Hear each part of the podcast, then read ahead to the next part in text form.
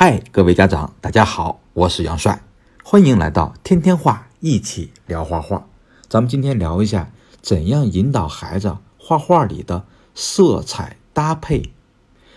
我上次呢遇到一个家长，一下课，哎，这个妈妈呢就走进来，一看孩子的画，嗯，有点皱眉头，哈哈，我就问他，咦，你为什么皱眉头呀？哎，然后他说，哎，杨老师呀。这个我女儿这个色彩呀，怎么画的黑了巴秃的？我就问他，哎，怎么就黑了巴秃的呀？哎，家长就回答我，你看啊，这个颜色好像根本就没有调开，不干净，哈哈，是不是很多听杨老师音频的家长都会有这种感受啊？哎，那么听杨老师给大家分析分析啊。首先，我先描述一下啊，这个孩子的上课的场景。这个小朋友只有四岁多，那天上课呢特别的生动。他呢先在这张纸上画了两个小动物，一个是小熊，好像另外一个小鹿，还有一棵小树。然后呢，他画完这个之后，哎，就拿一根水粉笔在调色盘里呀，因为就是那种花形的那种小盘子，每个小盘子里面有小格格，他呢就在那个小格格里面。每一个颜色里面拿那个水粉笔呀，和和，哎，和和，和来和去，在这个里面和一下，在那个里面和一下，哎，和的颜色，这个笔上的颜色呀都脏了。我就说呢，我说，哎，你为什么要这么在这个调色盘里和呀？对吧？和来和去不就黑了吗？秃了吗？我建议你可以用一种颜色试一试，这样会显得干净。哎，但是我发现啊。他有点抗拒，哎，他也没理我，哎，这个时候我就想，哎，既然他这么抗拒，那再观察观察，我就悄悄的呀去指导别的小朋友了。但是我用余光，哎，偷偷瞄着他，结果这孩子拿起水粉笔，又在那个小格子里面蘸啊蘸啊蘸，蘸的乌漆麻黑的，呵 呵哎，很多颜料就融在这个笔头的毛毛上，哎，这个时候我想。哎，他应该是要画画了，是不是把这颜色画在张纸上呀？可是我想错了，你猜这孩子怎么干的？这孩子把调色盘里调了很多颜色，放在笔上呼噜妈秃的这个笔毛上，咵一下放在那个水盆里，哗，在水盆里晃动。哎，我就想，这好不容易这孩子调了这么多颜色在这个笔头上，怎么又在水里洗了呀？这不就白调了吗？是不是？哎，只见那个水盆里一盆特别干净的清水，哗一下变得黑乎乎的了。哎，这个时候我就没弄清楚他想干嘛，我就偷偷继续观察。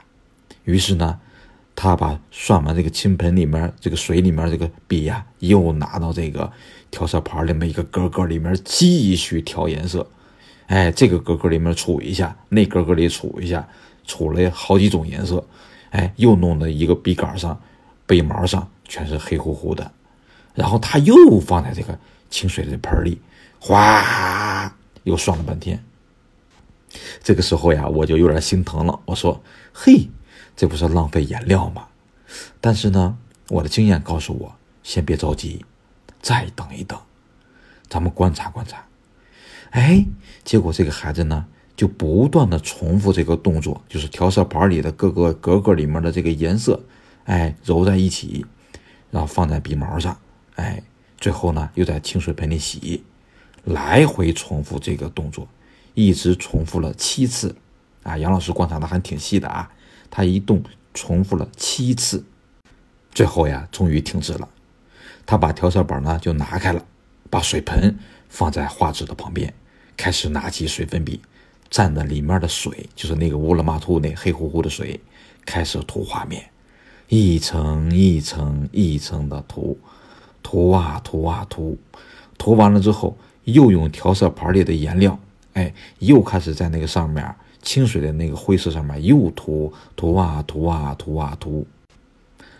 我终于忍不住了，我就跑过去问他，我说：“孩子呀。”你看，那别的小朋友画画都花花绿绿的，你咋黑了马虎一大片呀？哎，这孩子告诉我，杨老师，我的两只小动物呀，被这个坏人用脏水给泼了。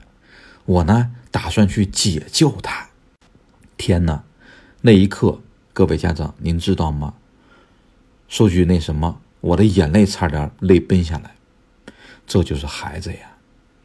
我突然暗自庆幸，我刚才没有打断他。我如果说你不要用这个黑了麻秃的，你就用一个干净的色涂，光溜溜的，对吧？涂的匀匀的，那么是不是就会无意中把这个孩子这个用脏水泼小动物，然后去解救他这一个鲜活的想法给消灭了呢？啊，我越想越可怕。那么有句话，没有愚蠢的学生，只有愚蠢的老师。我刚才差一点愚蠢了一次，幸亏我的经验告诉我，等等，再等等，再等等。那么事实证明，这个孩子这么调颜色，不是说在那瞎玩，而是呀，他有自己的想法的。所以咱们要聆听孩子的心声，就像小王子里面那只狐狸告诉小王子的。要熏要用心去看这个世界，而不是眼睛。我们在教学的过程中，也是要心去感受孩子，而不是看你眼睛里所看到的可能是个假象。好了，各位亲爱的家长们，如果我没有讲这个真实的课堂案例之前，您可能看到这个题目：怎样引导孩子画画里的色彩搭配？一定是想，哎呀，是不是杨老师讲怎么搭配呀？三原色怎么配？色调怎么配？红和绿怎么搭？蓝和紫怎么搭？等等等。其实真不是，那些知识点讲起来太简单了，一个色环就可以告诉孩子们怎么用纯色、间色、复色、渐变色、冷暖色等等一大堆。这些在宝宝计划的课堂上，老师天天讲。我呢，在这里就不浪费大家的时间了。我真正想说的是什么呢？怎样引导孩子画画色彩搭配？最好的答案，就是真正的去尊重孩子自己的色彩选择。如果没有了这点，你教的色彩搭配再多，也永远是让孩子复制你的思维，而你教只是为了教。所以杨帅一直觉得色彩无所谓好坏，也无所谓美丑。有的人就喜欢大红大紫的色调，有的人就喜欢黑灰的那种英伦的调调，有的人就喜欢生命绽放里的金黄。也有的人就喜欢莫兰迪的高级灰，我们静下来想一想，那金黄色的梵高的色彩是教出来的吗？不是啊，那是梵高骨子里的。那满提斯的那种狂野的色彩是老师教出来的吗？大家想想，不是啊，是骨子里面马蒂斯所有的。就像拉斐尔天堂般那种恬静的色彩，请问是老师教出来的吗？不一定啊。那是拉斐尔骨子里面、基因里面带出来的。所以我今天为各位分享的这个怎样引导孩子画画里的色彩搭配，其实杨老师并不想讲术的那个层面上的技术理解。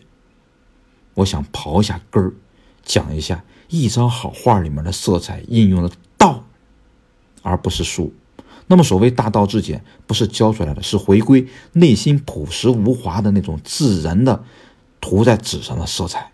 就像我刚才讲的这个孩子，他叫多多，一个非常有色彩、敏锐观察力的孩子，我非常非常的喜欢他。我为宝宝计划能有这样的孩子而感到骄傲。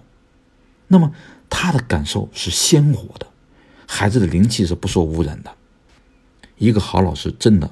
不是懂得教什么，而是知道不教什么。